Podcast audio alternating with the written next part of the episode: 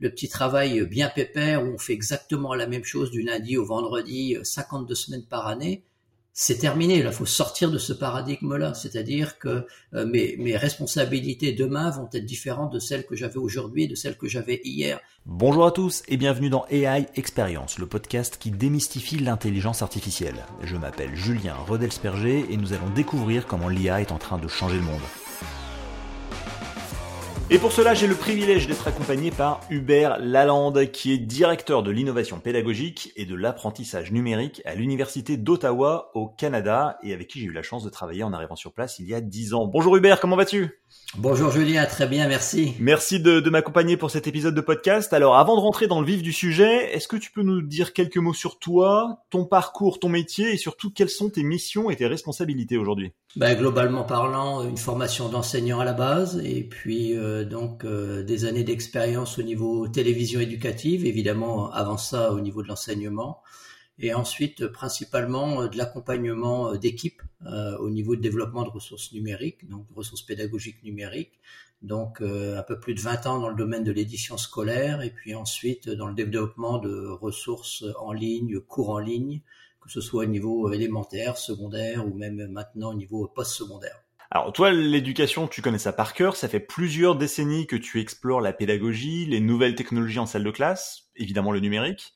Aujourd'hui, dans le Canada francophone, mais aussi en France, euh, ce sujet a beaucoup évolué hein, au cours de ces dernières années, évidemment. En quoi est-ce que l'intelligence artificielle, ça pourrait transformer la manière dont on enseigne en salle de classe et dont on parle pédagogie? En, fait, le, plus grand impact euh, au niveau de l'intelligence artificielle, c'est à mon avis euh, vraiment au niveau de, de l'évaluation, au niveau de l'évaluation des élèves et puis au niveau de l'évaluation des étudiants. Donc, d'être obligé de changer les pratiques d'évaluation pour moi, l'intelligence artificielle, je vais le vulgariser vraiment à l'extrême, mais c'est une espèce de super moteur Google en tant que tel.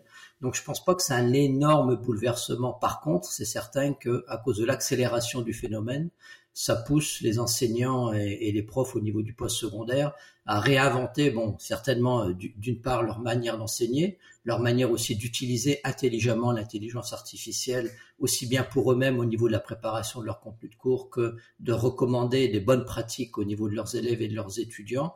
Mais c'est surtout les pratiques d'évaluation en tant que telles, donc les fameux, les fameux tests qui étaient systématiquement donnés euh, depuis des dizaines d'années par les enseignants, etc., euh, les travaux à faire à la maison, etc. Tout ça doit être repensé parce qu'aujourd'hui, avec l'intelligence artificielle, euh, un élève ou un étudiant peut en quelques minutes arriver à faire un travail qui est remarquable au niveau de la qualité et autres.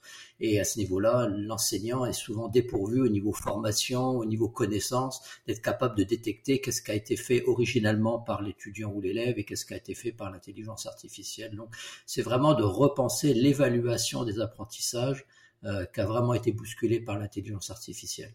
Ok, mais alors l'intelligence artificielle, comme tu le sais, ça existe depuis depuis longtemps, depuis des décennies. Mais en réalité, on en parle dans le monde de l'éducation depuis assez peu de temps, quasiment depuis la sortie de ChatGPT.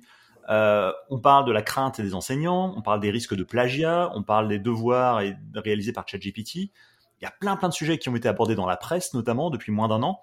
Et franchement, ça donne un peu le tournis. Et, et, et selon toi, comment on fait pour prendre un peu de recul, respirer un peu et parler de pédagogie, d'éducation et d'intelligence artificielle. Par où on commence? Par faire baisser le niveau d'anxiété euh, du corps professoral de la part des enseignants. Donc ça commence avant tout par des formations, par une formation aux enseignants. Qu'est-ce que l'intelligence artificielle? Quels sont les avantages? Quels sont les désavantages? Quelles sont les craintes? Comment travailler avec l'intelligence artificielle? Quand, quand ChatGPT euh, a, bousculé l'intelligence artificielle dans le monde de l'éducation comme ailleurs en décembre 2022, c'est vraiment ça qui a tout à coup révélé qu'est-ce que l'était l'intelligence artificielle au, grand public. Parce que comme tu le dis, Julien, euh, c'est depuis les années 50 qu'on travaille sur l'intelligence artificielle. On a fait, on a travaillé sur le deep learning, sur le machine learning. Donc il n'y a rien de nouveau en tant que tel au niveau de l'intelligence artificielle. Mm. Sauf qu'aujourd'hui, ça s'est révélé au grand public euh, en 2022.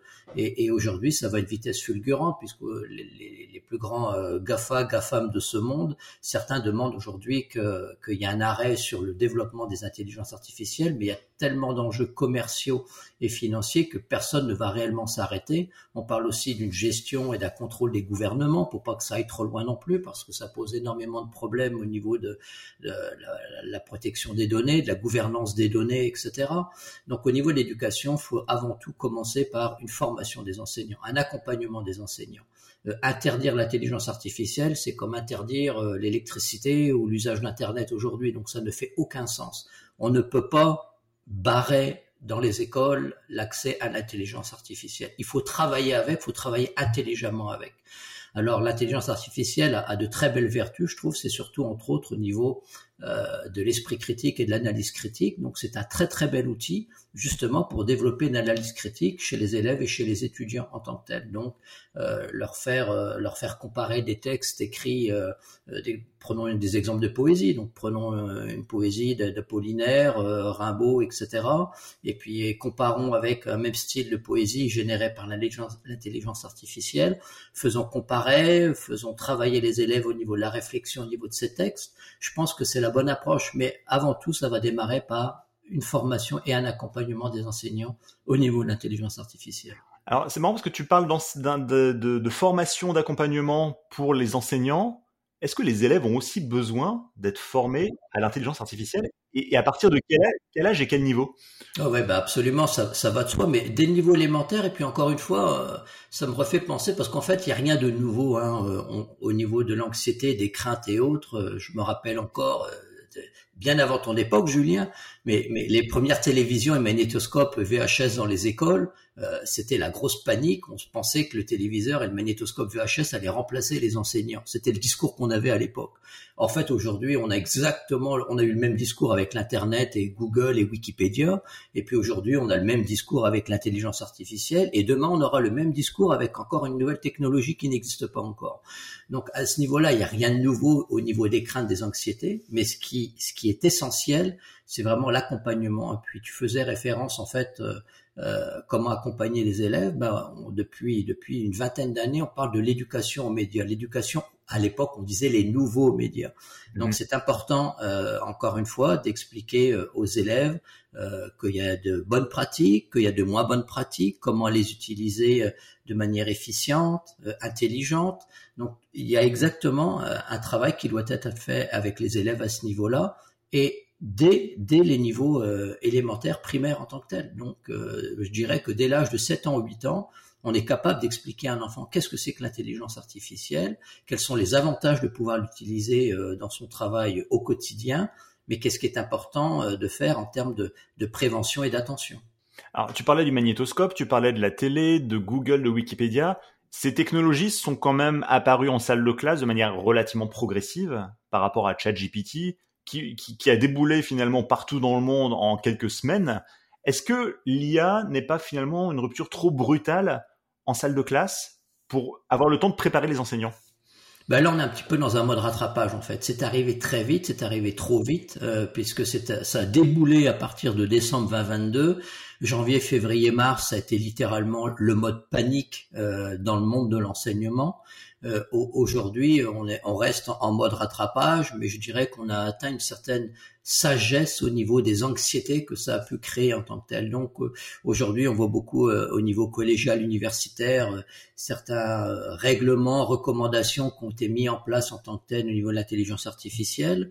Je sais qu'entre autres à l'université d'Ottawa, ça fait maintenant presque huit mois euh, qu'on travaille sur, par exemple, euh, une formation, un accompagnement des profs à repenser leurs évaluations en tenant compte justement de l'intelligence artificielle.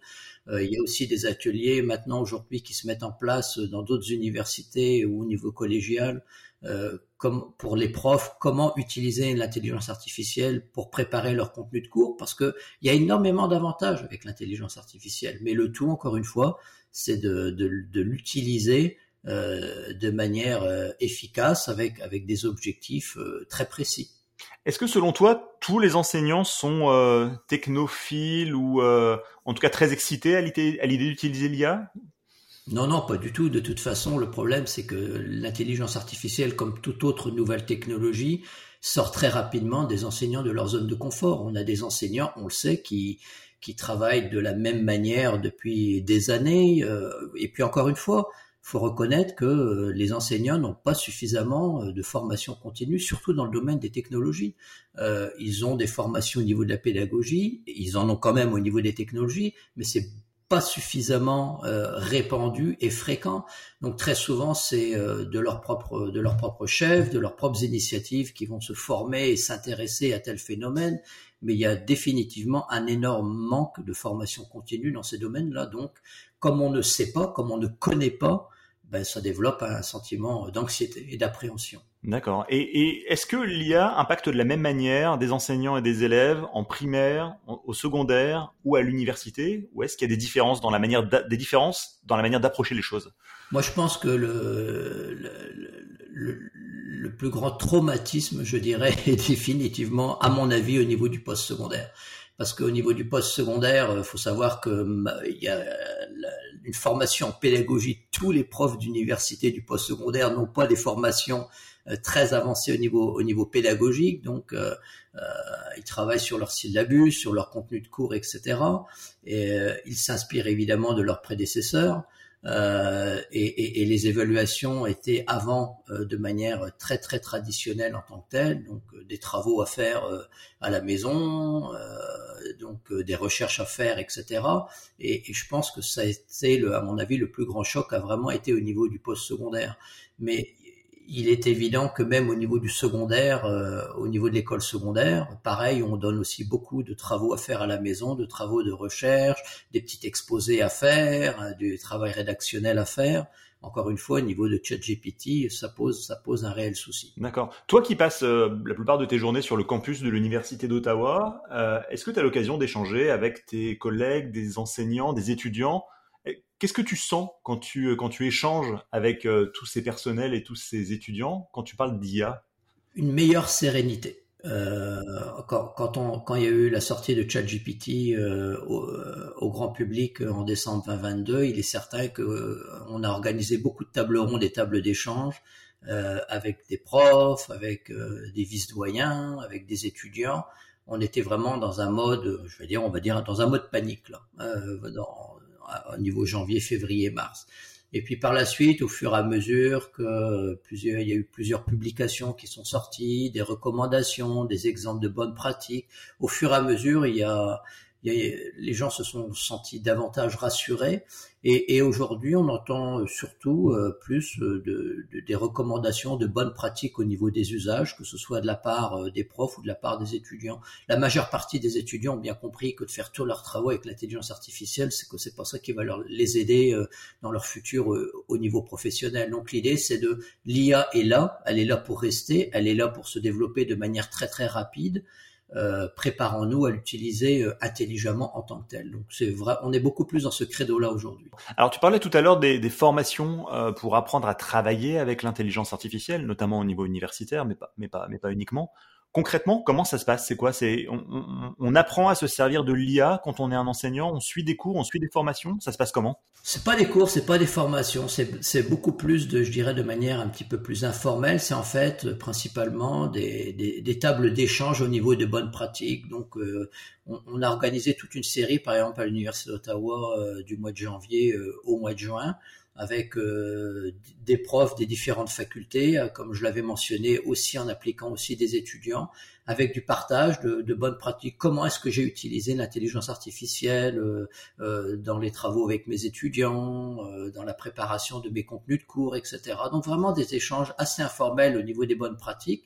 Ce qu'on a fait aussi, c'est que au, au, niveau du site web du SEA pour le service d'appui à l'enseignement et à l'apprentissage, on a aussi euh, fait une espèce de, de, de recherche de, tous les bons articles qui, qui sont sortis sur l'intelligence artificielle artificielle et l'éducation pour, pour outiller, pour documenter aussi encore une fois les bonnes pratiques. Et, à ce niveau-là, c'était très très apprécié parce que les profs se sont sortis vraiment appuyés euh, par de la documentation d'appui et par des recommandations. Puis on a aussi des, spécialistes pédagogiques dans nos équipes là qui se sont spécialisés aussi au niveau de l'intelligence artificielle, qui ont été capables encore une fois au niveau des nouveaux profs ou des profs à temps partiel qui très souvent euh, débarquent euh, d'entreprises, des gouvernements provinciaux, fédéraux qui sont là euh, comme profs à temps partiel, qui n'ont pas nécessairement tout, un parcours de formation au niveau de l'enseignement pour être mieux outillés au niveau des usages. Alors l'IA, ça a un impact en salle de classe, mais ça a un impact également sur le marché du travail quand tu as des jeunes diplômés qui débarquent.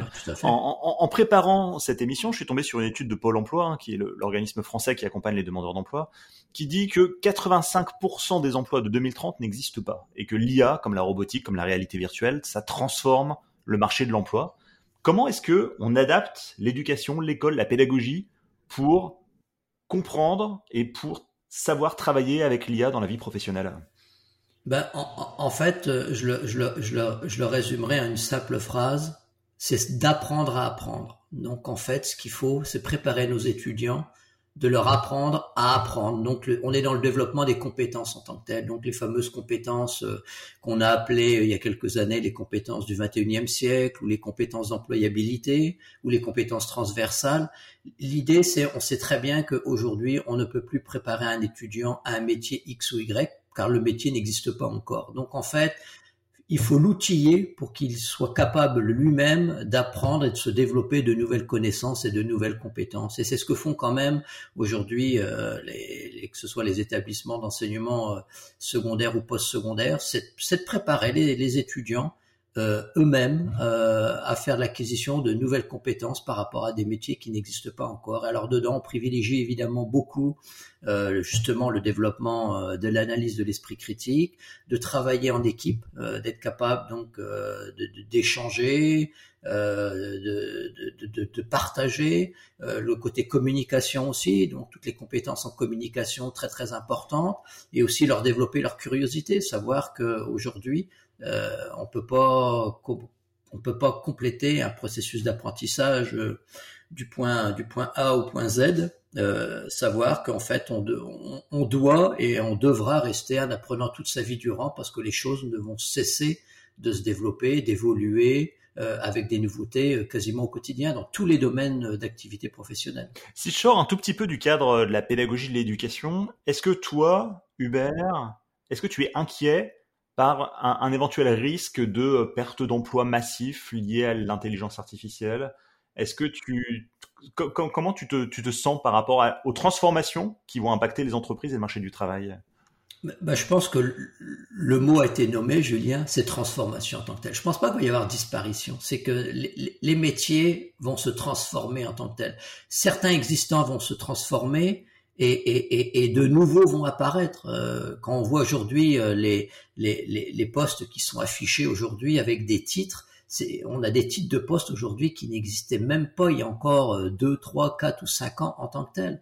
Donc euh, je suis pas inquiet, mais c'est simplement que le marché de l'emploi, encore une fois, comme le monde de l'éducation, est bouleversé par toutes ces nouvelles innovations et, et, de nouveaux métiers vont apparaître. Et donc des anciens métiers vont disparaître? Et des anciens métiers vont disparaître et d'anciens métiers vont aussi complètement se transformer graduellement. Est-ce que ça veut dire qu'il faut accompagner ces personnes-là? On, on, revient un peu dans le segment de l'éducation plus pour les adultes en l'occurrence, mais euh, quand on est en poste et qu'on se dit mince, peut-être que dans trois ans mon job euh, va disparaître à cause de l'IA, qu'est-ce que je fais? C'est quoi la stratégie à mettre en place? La stratégie, à mettre en place au niveau des employeurs, et puis ça revient exactement à ce qu'on mentionnait tout à l'heure au niveau du monde de l'enseignement, de la formation continue, c'est que l'employeur doit offrir le, maximum euh, d'occasions de formation continue à ses employés pour vraiment inscrire les employés dans vraiment ce qu'on appelle l'agilité, c'est-à-dire être agile, être capable constamment de se réinventer, de s'adapter, euh, d'être outillé pour des nouvelles choses qui nous arrivent au quotidien.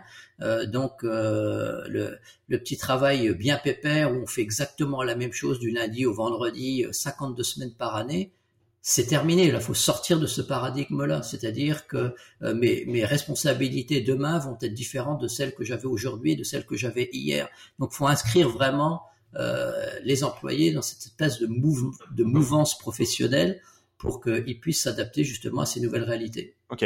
Alors toi qui fais des fréquents allers-retours entre la France et le Canada, est-ce que tu vois des différences dans la manière dont l'IA est approchée dans le monde de l'éducation? Est-ce que est-ce qu'on parle dans les mêmes termes et avec le même état d'esprit des deux côtés de l'Atlantique? Oui, absolument. Non, non, euh, j'en reviens récemment et puis j'ai eu de, très bonnes discussions avec euh, avec d'autres universitaires ou même des gens en entreprise, etc. C'est abordé de, de, manière commune au, niveau des enjeux, au niveau des solutions, au niveau des stratégies. J'ai vraiment ressenti aucune différence euh, d'un côté ou de l'autre. D'accord. Je sais qu'en France, parfois, on a tendance un peu à s'auto-flageller. En réalité, ce que tu nous dis, c'est que les équipes sont prêtes, les enseignants, les professionnels avec qui tu parles sont conscients des enjeux liés à l'IA. Ouais, bah, ouais. Alors là, je vais, je vais, je vais corriger. Oui, ils sont conscients des enjeux. Est-ce qu'ils sont prêts? Non, en tant que tel, parce qu'évidemment, on sait que le, milieu d'éducation, entre autres en, euh, en France, euh, il est très, il est très rigide, monolithique, faire bouger les choses, parce qu'on parle souvent de millefeuilles là au niveau des structures administratives en France. C'est quand même, c'est quand même très difficile de faire bouger les choses au niveau institutionnel quand même. Mais, mais par contre, au niveau des enjeux, je pense que les enjeux sont les mêmes. Il y a une prise de conscience qui est identique d'un côté comme de l'autre de l'Atlantique. Euh, mais je pense que ici on est capable, parce qu'on est moins dans le domaine du millefeuille, euh, je pense qu'on est capable ici de s'adapter, de se préparer beaucoup plus rapidement. Ok, très bien. Alors à la fin de chaque épisode, euh, Hubert, l'invité du jour doit, répondre à une question posée par l'invité précédent sans que tu n'en connaisses évidemment le nom. Alors euh, en attendant d'écouter ta question, je vais te laisser euh, entendre celle posée par l'invité précédent, donc qui était Salim Nassur, ancien dirigeant de Google et donc qui est aujourd'hui conférencier, consultant et entrepreneur. On écoute sa question, je te laisse y répondre. Parfait. Quel, conseil donnerais-tu aux jeunes générations pour qu'elles gardent espoir? Et surtout qu'elles travaillent sur des solutions pour un monde meilleur Waouh, voilà la question, bon courage.